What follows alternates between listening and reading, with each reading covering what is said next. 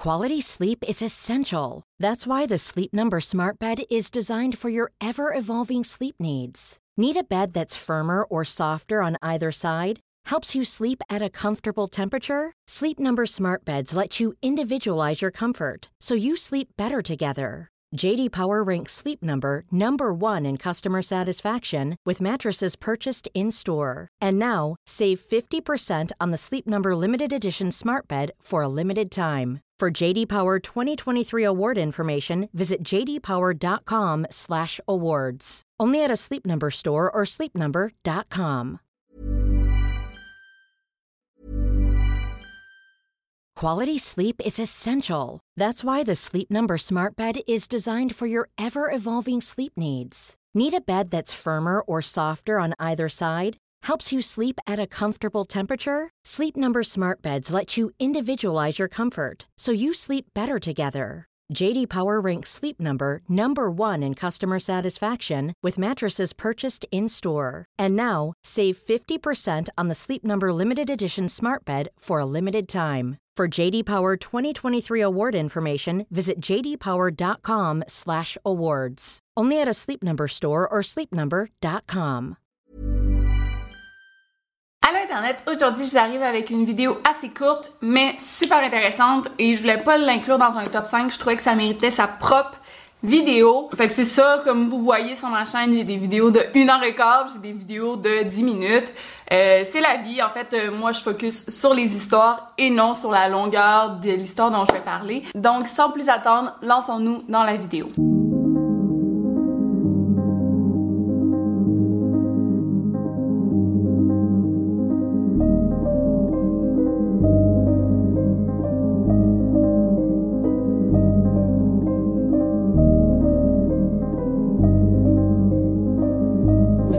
Over and Out.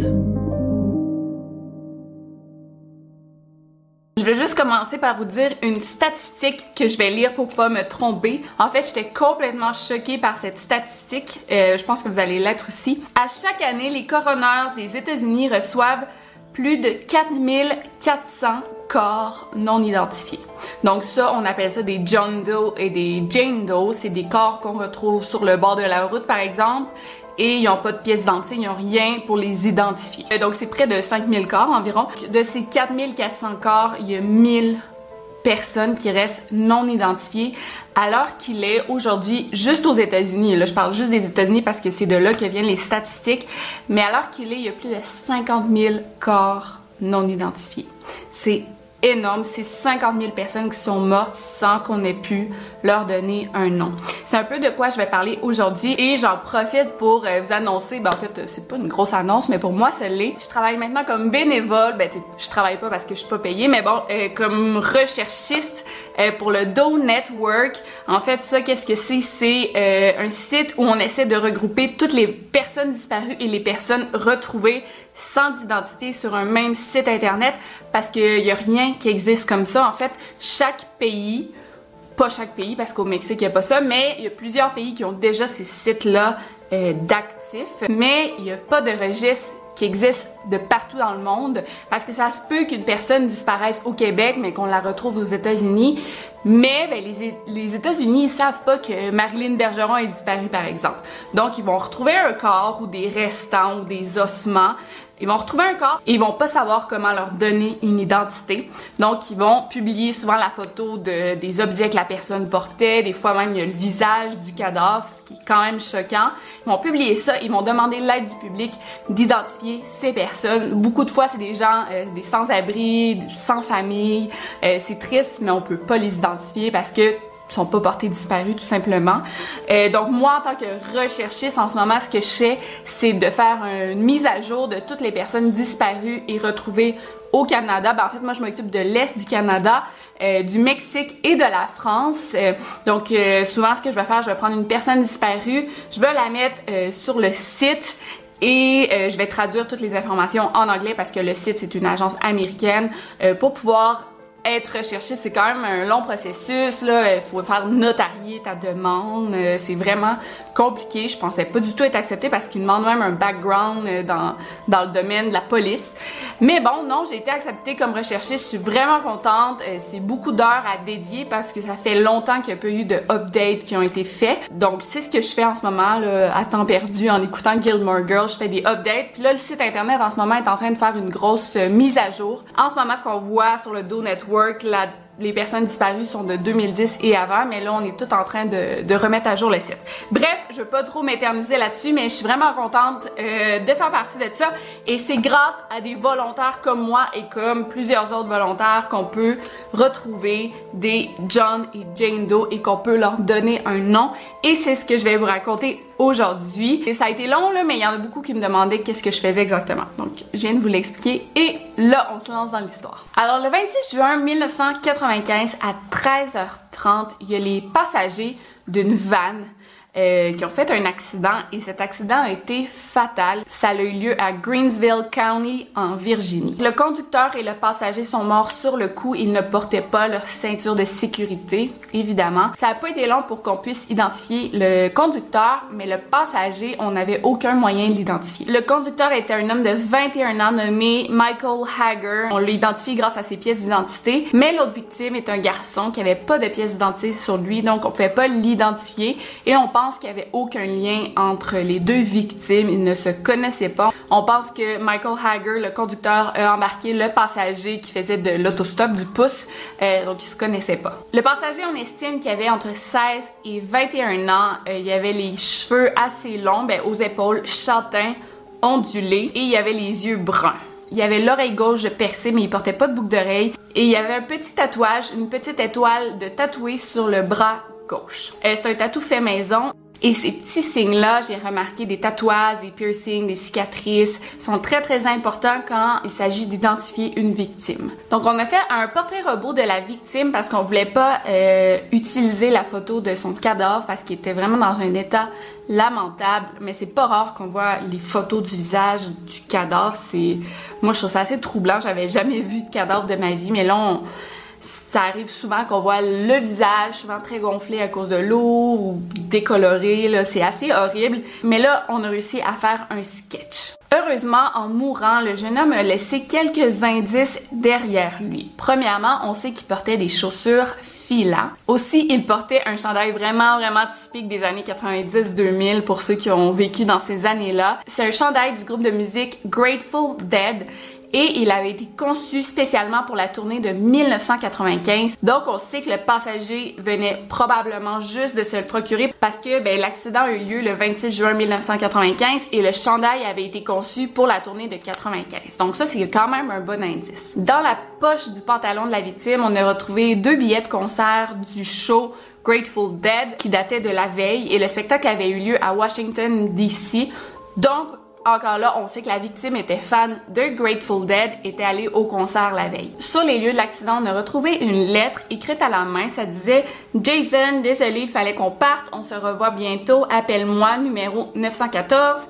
Appelle-moi Carolina T et Carolina D. Bye. Donc on est presque sûr que la victime s'appelait Jason, Jason, parce que ben, le conducteur s'appelait Michael. Donc on peut en déduire que la victime s'appelait Jason et qui était très fan de Grateful Dead.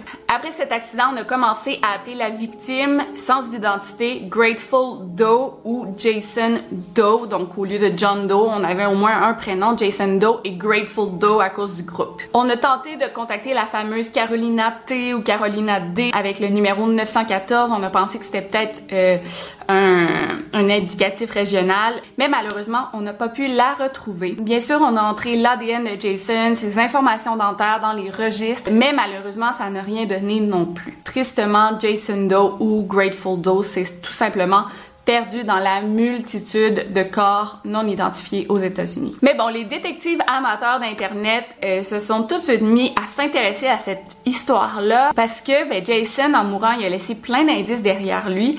assez facile, selon moi, à résoudre.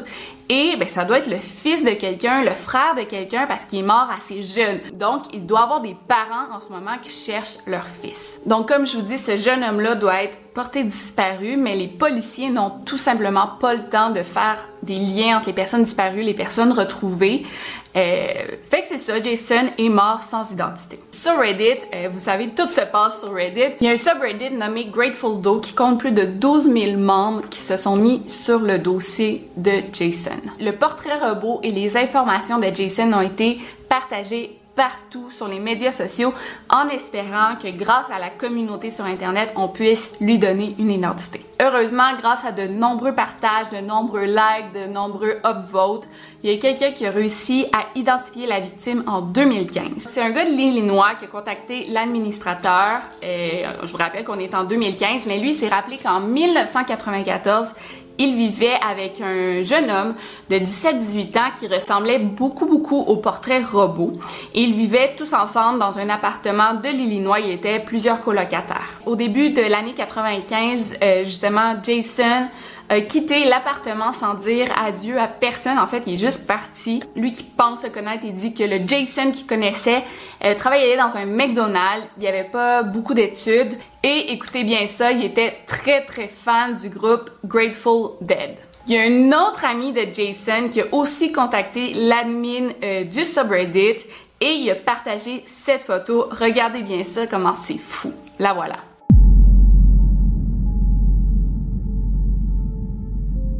C'est incroyable comment il ressemble au portrait robot. C'est comme sûr à 100% que c'est lui.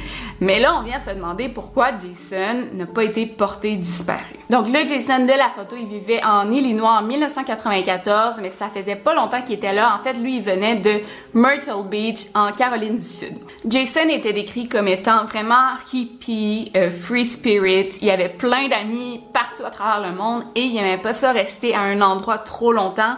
Donc il voyageait beaucoup. C'est fou là, il se ressemble tellement. C'est sûr que c'est lui, mais il faut juste le prouver. toutes ces informations ont été transmises à la police. Euh, les médias se sont tout de suite emparés de cette histoire-là. Ils ont commencé à divulguer toute l'histoire que des gens sur Reddit ont réussi à identifier un cadavre de plus de 20 ans. C'est une histoire assez incroyable. Et là, il y a une femme qui a contacté euh, les autorités en disant que le Jason Doe de la photo, c'était son fils, Jason Callahan, qui avait disparu il y a 20 ans. Le 11 décembre 2015, grâce à des tests ADN, on a pu faire un lien entre Jason Doe et Jason Callahan. En effet, c'était la même personne. Sa mère ne l'avait jamais reporté disparu parce que son fils était super indépendant. Je pense pas qu'il avait une très bonne relation avec sa mère, mais il avait quitté la maison pour vivre sa propre vie sans la supervision de ses parents. Et elle, elle pensait qu'il était encore en vie, puis que quand il allait être prêt à revenir vers elle, il reviendrait, mais elle le laissait vivre sa vie d'adulte. Même qu'en 2013, sa mère, elle avait écrit sur Facebook que le 26 avril, été l'anniversaire de son fils, Jason, et qu'il aurait eu 36 ans, qu'il lui manque beaucoup, qu'elle espère qu'il qu'il va bien, qui vit sa vie, qui est heureux. Elle a dit qu'elle voulait le porter disparu, mais elle savait pas à qui s'adresser. J'en doute fortement. Je pense qu'il y avait peut-être pas une bonne relation, peut-être que c'est une mère un peu négligente, peu importe, on la connaît pas, on connaît pas leur histoire, mais le fait est que euh, l'année où Jason a quitté le nid familial, ben, il est décédé dans un accident d'auto et depuis tout ce temps-là, sa mère, elle, elle pense qu'il est en vie, mais il était mort. It's a Facebook post that created shockwaves, identifying the Grateful Doe as Jason Callahan more than 20 years after he died in a car wreck in Virginia. Within minutes, more than 100,000 people had seen it, and many of them had shared it with their friends. Today, the Virginia Medical Examiner's Office confirmed he is Jason Callahan. Donc, c'est assez fou le pouvoir de l'Internet. C'est grâce à des sites comme Reddit, à plein de volontaires qui veulent redonner un nom aux victimes. Euh, que ce genre d'histoire arrive et moi je trouve ça miraculeux honnêtement c'est incroyable il y en a beaucoup sur les médias sociaux qui m'ont demandé comment faire pour participer au Do Network ben, en fait faut être majeur, ça c'est sûr. Euh, je pense qu'il faut avoir 21 ans et plus parce que c'est un site américain. Faut être majeur, faut remplir bon euh, le formulaire, faut parler très très bien anglais parfaitement parce que tout le site est en anglais et aussi euh, beaucoup d'interactions entre les divers volontaires. Euh, donc, il faut parler anglais absolument 100%. Et aussi, il faut que tu aies plus de 4 heures par semaine à dédier à ce site. En fait, toutes tes heures sont comptabilisées. Il y en a beaucoup de volontaires que je vois, là, que ça fait euh, deux mois qui ont rien fait. et je pense qu'au bout de trois mois, ils t'enlèvent comme volontaire parce que ben, ils ont besoin de volontaires. Si tu remplis tous ces critères et euh, de, volontaires pour ce site, ça t'intéresse, ben, vous pouvez aller vous inscrire. En fait, euh, euh, il y a un formulaire en ligne que vous pouvez remplir. Donc, si vous avez aimé cette histoire, laissez-moi un gros thumbs up. Je vais mettre quand même cette histoire dans ma playlist de corps non identifiés parce que c'est le, même si on l'a identifié, ben ça reste le même type d'histoire. Si vous en voulez d'autres comme ça, laissez-le moi savoir dans les commentaires. Et sinon, c'était Victoria Charlton. N'oubliez pas de garder l'œil ouvert. Over and out.